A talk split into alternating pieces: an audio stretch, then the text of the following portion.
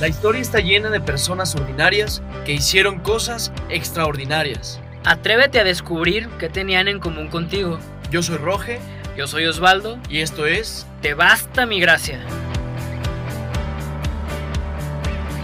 ¿Qué onda gente? ¿Cómo están? Estamos aquí una vez más en este nuevo episodio de Te basta mi gracia. Ahora sí, bien puntualitos. Eh, ya no vam- vamos a dejar espacio, ya no los vamos a abandonar. Estamos aquí al pie del cañón, mi Roge. ¿Cómo estás? Muy bien, Osvaldo, aquí andamos contentos, contentos ya un poco más responsables, Sí, ya, ya, sin, pausas y, y dispuestos, listos para hablar del siguiente personaje en este nuevo episodio de Te basta mi gracia. Pues te echas la oración inicial como diario. Sí, cierto, siempre se me olvida. Échale. nombre del Padre, del Hijo del Espíritu Espíritu Santo. Señor, te damos gracias por, el don de la vida, gracias por la oportunidad que nos das de estar aquí. Gracias, Señor, porque eres bueno con nosotros. Gracias, Señor, porque nos bendices. Te queremos poner en tus manos una vez más, como lo hacemos siempre, este episodio, este podcast. Te ponemos en tus manos, Señor, lo que hemos preparado, lo que creemos que es bueno compartir para ti, para los demás. Te pedimos que toques, Señor, nuestra boca, nuestra mente, nuestras palabras, nuestra lengua, nuestro corazón. Toca también, Señor, el corazón de la gente que nos va a escuchar, para que tú dejes, Señor, bendiciones en ellos a través de este audio. Nos consagramos también a ti, María Santísima, nos cubrimos con tu manto. Amén. a darle con esto. El, el tema de hoy es un tema muy interesante. El, el personaje es un santo que no es bíblico, pero vaya que es un santazo. Y el tema de hoy tiene que ver con una lucha, una lucha. Y esta lucha, y así se llama el programa, es sabiduría contra inteligencia. ¿Qué ganará aquí? Y el santo que vamos a, a platicar vivió esta lucha en carne propia y fue muy bárbara. Sí, es, es, un, es un tema interesante porque eh, nos puede aclarar mucho, nos puede dar, dar luz mucho sobre, sobre ciertas limitaciones que podamos tener. Como dice, se llama sabiduría versus inteligencia. Y habrá quien sí logre identificar la diferencia y puede haber quien diga pues, que no es lo mismo. Mm, Entonces, vamos a platicar un poco en este, con este personaje las diferencias entre la sabiduría y la inteligencia. Y este personaje nos va a mostrar quién gana, ¿Quién gana? ¿no? Entonces, pues bueno, el personaje Es el santo cura de Ars Santo Cura de Ars, que se llama Juan María Vianney. Juan María Vianney, mejor conocido como Santo Cura de Ars. Entonces, ¿en dónde empieza la historia con, con este santazo? Empieza en Francia. Él era un chamaquito francés, parlez-vous François, y él era campesino, era humilde, familia humilde. Eh, él siempre tuvo la inquietud y el llamado de ser sacerdote, pero las circunstancias eh, sociales no se lo estaban permitiendo en ese momento. Entonces, desde ahí iba a empezar esta lucha, que era contra él mismo y contra su familia. Obviamente el papá, pues lo primero que le decía era, "Ah, ¿tú cómo vas a ser sacerdote? O sea, yo te necesito aquí en la talacha, en el trabajo, para que ayudes a que la familia salga adelante. Entonces desde ahí empezaban los primeros obstáculos y limitaciones. Vamos a, a usar mucho la palabra limitaciones en este tema. Sí, vamos a, a, a mencionarlo mucho porque nos vamos a identificar demasiado. Yo creo que todos nos vamos a identificar con el Santo Cura de Ars porque estamos llenos de limitaciones. Como dices, ahí empieza eh, esta odisea, ahí empiezan los problemas. El Santo Cura de Ars crece en una época difícil en Francia, alrededor de la Revolución, de la Revolución Francesa. Eh, como dices, él, él era campesino, estaba en el campo, era el mejor obrero de su papá, le ayudaba en el campo con las ovejas y todo, y obviamente papá no quería perderlo, por eso no estaba de acuerdo que fuera al seminario. Pero aparte de esto, pues toma la que me lo reclutan al ejército de Napoleón para pelear en esta revolución. Y, eh, pero bueno, ahí Dios actúa. Dios actúa, ¿no? Sí, fíjate que yo me he dado cuenta que en muchos personajes la enfermedad ha servido como medio Para que lleguen a su fin. para que lleguen a su fin. Uno de santificación y otra para que eviten o se salven de ciertas cosas. Entonces, como, pues como buen santo, el santo cura este, se enferma y esto evita que, que quede en el ejército. Por ahí decía en una de las biografías que leíamos que se encuentra en el camino, bueno, se va al hospital y le dice el, los del ejército le dicen que los alcance después. Y ahí se encuentra con un desertor del ejército que lo lleva a un pueblo y ahí se queda escondido en ese pueblo porque pues era, se convirtió en desertor del ejército y lo podían matar. Entonces se queda escondido más de un año hasta que Napoleón levanta una ley o quita la ley o más bien perdona a los que a los desertores y puede regresar a su casa. Regresando a su casa, entra en uno o dos seminarios y me lo despachan, me lo cepillan Cepillo. por burro. Por burro. Tal cual como escuchas, por burro. Esta era la gran limitación del santo cura. La inteligencia. Dicen sus biografías que no se le quedaba nada, que no era inteligente, que no aprendía, que era una coladera. No podía aprender el latín. Entonces, si no podía aprender el latín, pues no podía aprender nada porque todo lo que le enseñaban en el seminario era latín. Entonces, lo corrieron de dos seminarios, creo, por burro, porque no puede aprender. Entonces, pues es una gran limitación. O sea, imagínate un sacerdote que no sepa filosofía, que no sepa teología, que no sepa latín. Pues toda la teoría necesaria para aplicar. Aquí me quisiera hacer una pausa porque desde el principio este chamaco tuvo sus, sus, sus limitaciones. O sea, para empezar, o sea, él tenía ese llamado. Yo te quiero preguntar a ti, ¿cuántas veces has tenido ese llamado, a lo mejor no de sacerdote, pero sientes que Dios te está llamando para algo, algo que te gusta, y aquí está la típica presión de la familia. Es que si tu abuelo fue doctor y yo soy doctor, pues tú tienes que ser doctor porque tienes que seguir la dinastía o cantante como el, Vicente, el Potrillo y el No Potrillo. O sea, o sea, ¿quién dice eso? O sea, ¿quién dice eso? Él siempre quiso ser sacerdote. También en las biografías decía que, o sea, por esta guerra en donde a él le tocó, pues menos seminarios había todavía, aunque no era su momento. Entonces, cuando Dios te pone esa pasión o algún sueño que tú quieras o algún proyecto, si va para algo grande, ten por seguro que el camino no va a ser fácil. Pero, pues él siempre, él siempre tuvo una cualidad, que era que era muy buena persona a pesar de que no era inteligente. Entonces, cuando pasó todo esto de la, de, la guerra y que Napoleón eh, absuelve a los que habían desertado, pues vuelve a intentarlo. Esta es una constante de, de la vida de este santo, la perseverancia. O sea, no se rendía. Él pudo haber dicho, no, pues ya pasó la guerra, pero como mi papá me dice que me quede aquí de campesino, pues aquí la voy a dejar. ¿Cuántas veces nos dejamos influenciar por la gente o nos importa más su opinión que lo que Dios quiere de nosotros, incluso aunque sea nuestra propia familia, ¿eh? Vale más la opinión de Dios, siempre. Familia y amigos siempre nos, nos dejamos llevar por lo que puedan opinar de nosotros.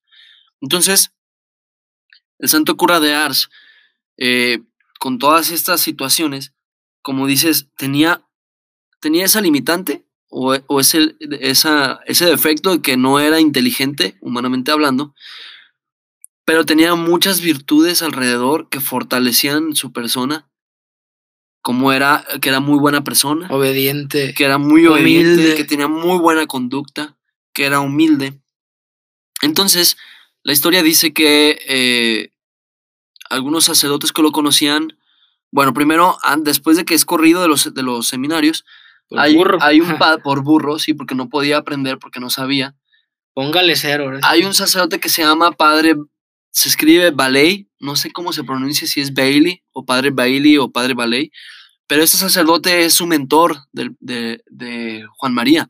Entonces empieza él a enseñarle y no se rinde. O sea, fueron años de estarle enseñándole teología, de estar enseñándole todo, el latín, todo y lo, lo adopta como padre espiritual y lo va llevando. También es un acierto de este padre y Dios quiera que todos nosotros tengamos a alguien que nos esté motivando, que nos diga, Osvaldo, si puedes, ánimo, no te desanimes, mira, inténtale de esta forma, búscale por acá. Dios quiera que logremos encontrar a alguien así para que nosotros también nos animemos a hacer lo que, lo que nos proponemos. Pues el santo cura de Ars, Juan María Vianney, tenía al padre Bailey que le, que le enseñaba todo. Entonces dice, dice sus biografías que entre él y otros sacerdotes que lo conocían hablan con un obispo para decir, dar testimonio de él, que es muy bueno, que es muy buena persona, que es santo, que tiene muy buena conducta, que tiene muy buen discernimiento. Entonces el obispo lo manda a ordenar. De una manera súper especial, no convencional, o sea, se graduó como por otra evaluación ¿no? así. Este es un centazo, pero es un Dory.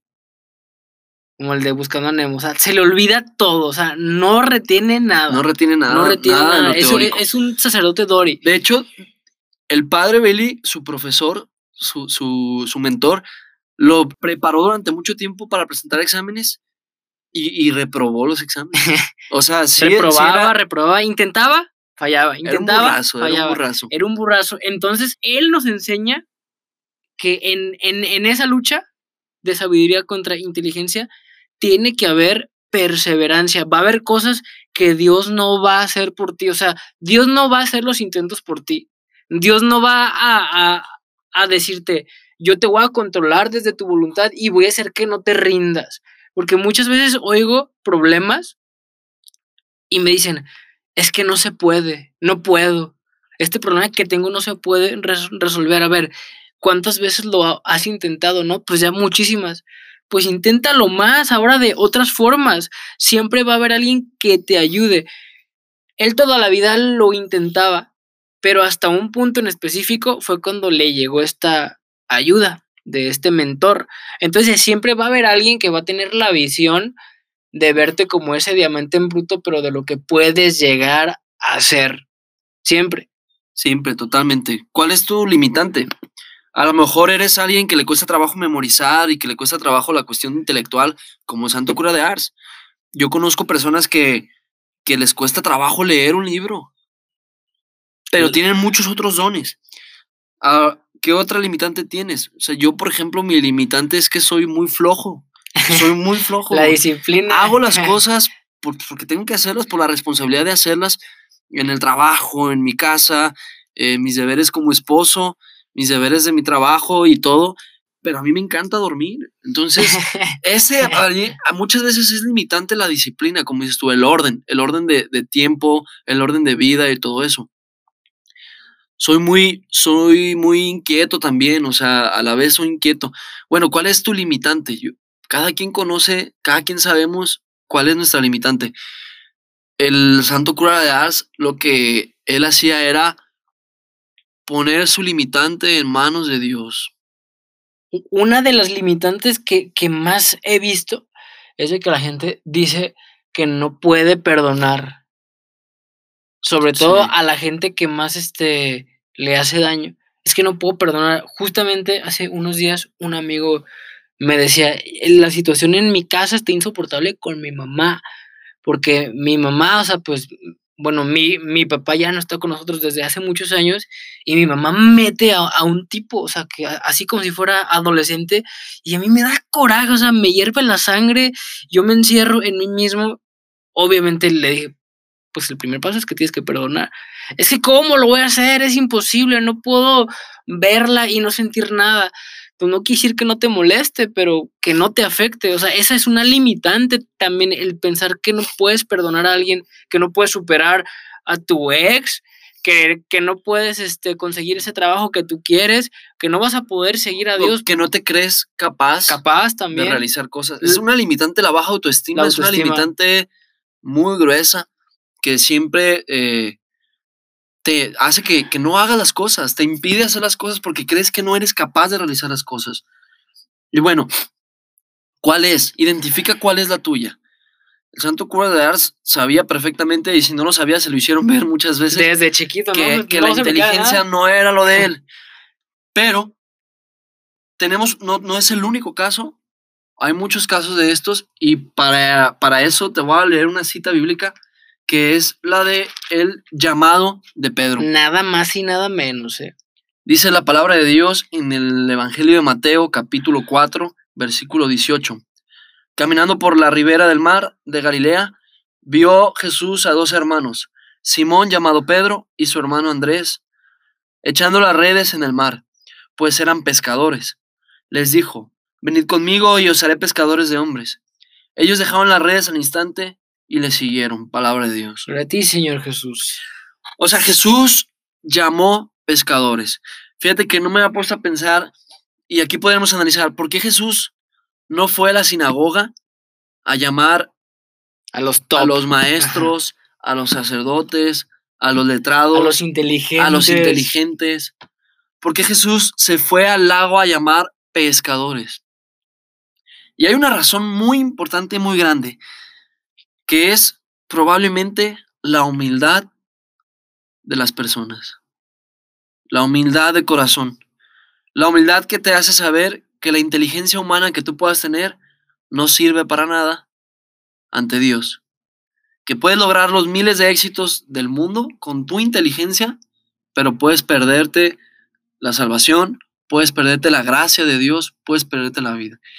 Y en el caso del santo cura de Ars, como en el de Pedro, son personas que no estaban preparadas, que no tenían ciertas habilidades, que incluso el mismo Pedro sabemos que era trabancado por cómo respondía, por en aquella ocasión donde Mochó la aprecian a. Jesús que le mocha la oreja a Malco, al, al soldado. Al eh. Entonces era trabancado, pero Jesús, esta frase trilladísima, ¿no? Que Jesús no elige a los capacitados, sino capacita a los que elige. Entonces, con Santo Cura de Ars fue igual. Y aquí viene, aquí podemos tomar totalmente el título de este, pro- de este episodio que es Sabiduría contra inteligencia. ¿Quién gana?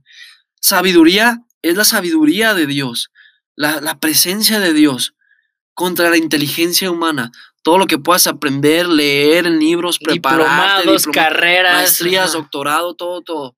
Ojo, no estamos diciendo que no, que no sean buenos. Son buenos, es bueno prepararte. Si está en tu posibilidad, hazlo. Pero nada de eso le va a ganar a la sabiduría que viene de Dios, que te la da el Espíritu Santo. Santo cura de Ars se dedicó y se, se puso a las manos 100% del Espíritu Santo. Y fue el Espíritu Santo el que sustituyó la habilidad que le faltaba.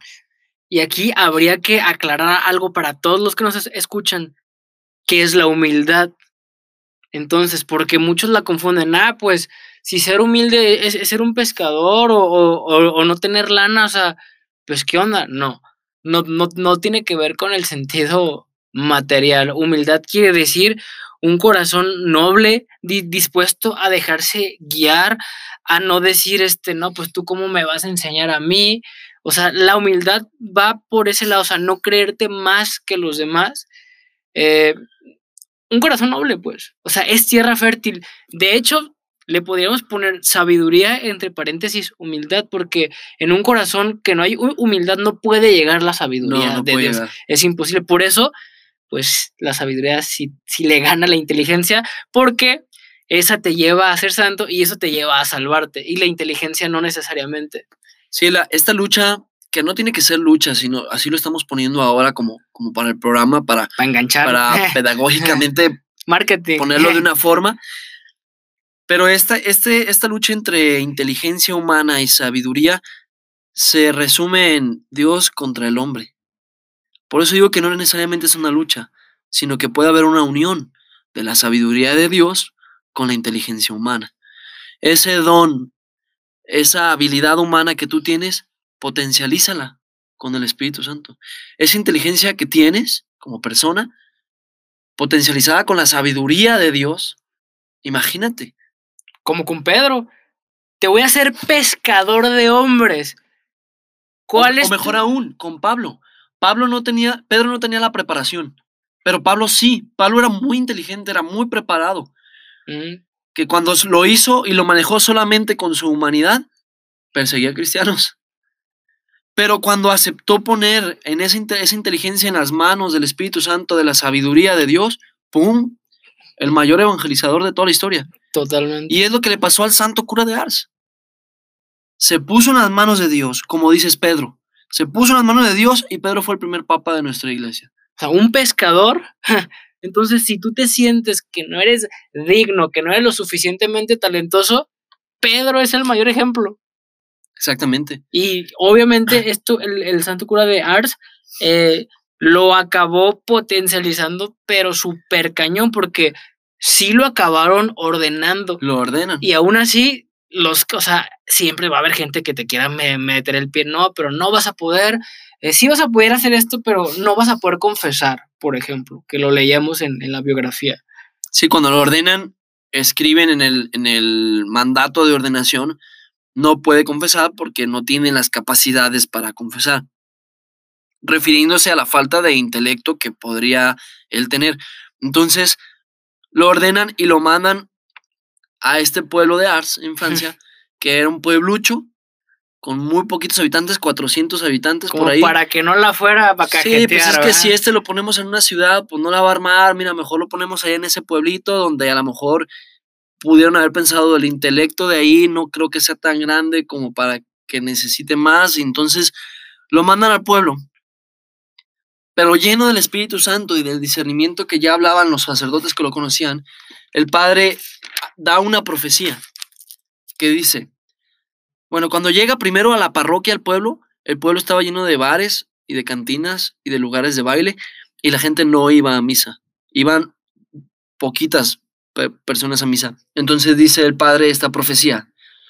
La parroquia no será capaz de contener a las multitudes que vendrán a misa.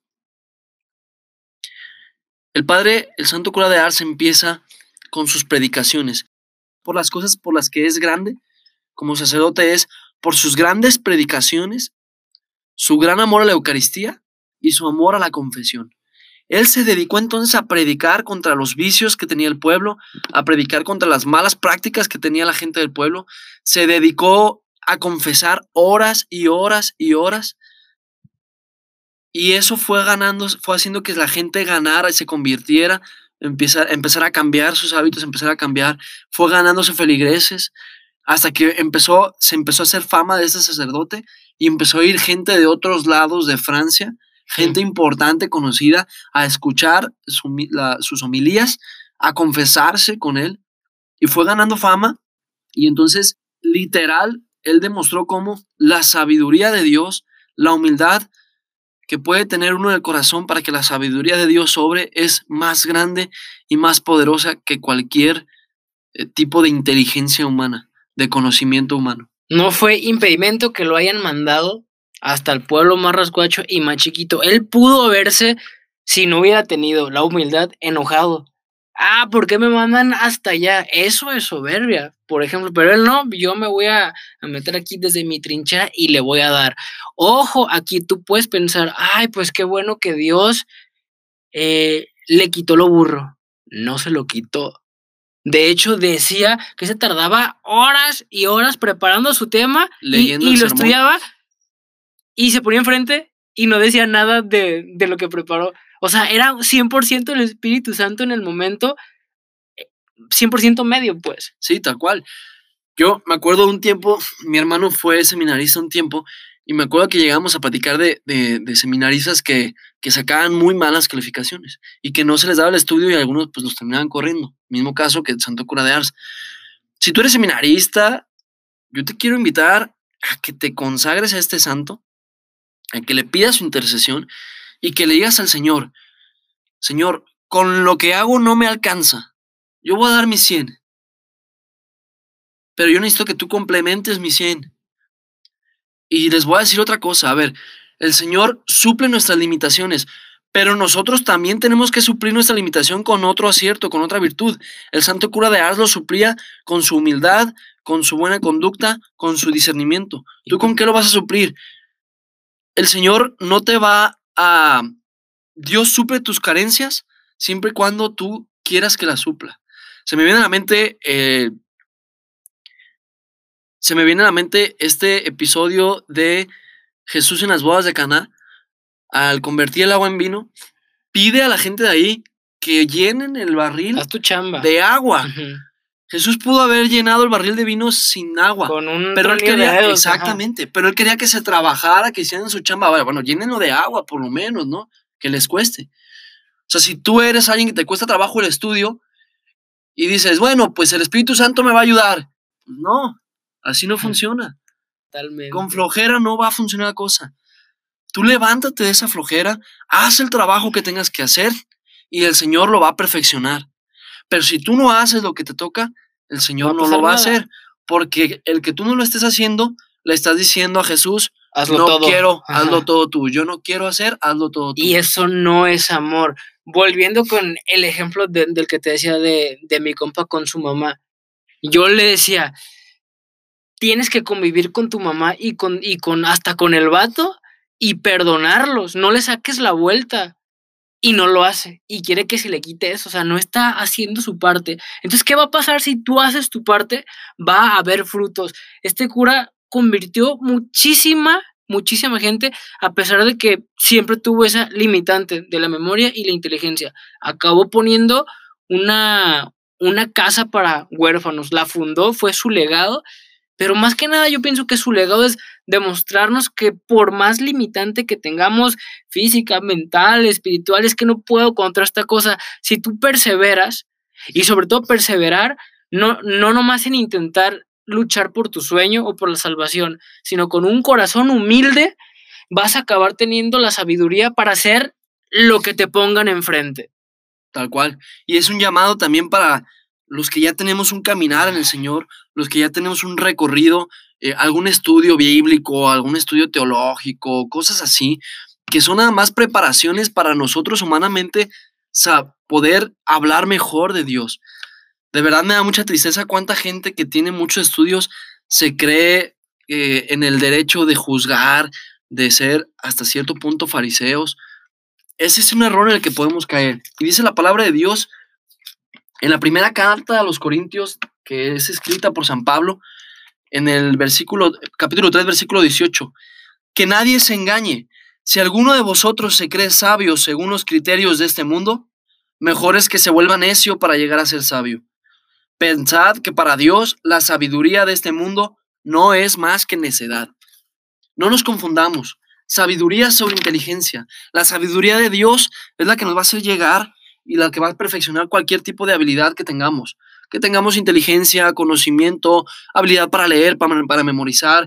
eh, si tienes habilidades en deporte, si tienes habilidades para hablar, cualquier habilidad que tú tengas, con el Espíritu Santo el Señor la perfecciona siempre y cuando esté primero, primero el amor y la gracia, el don de Dios.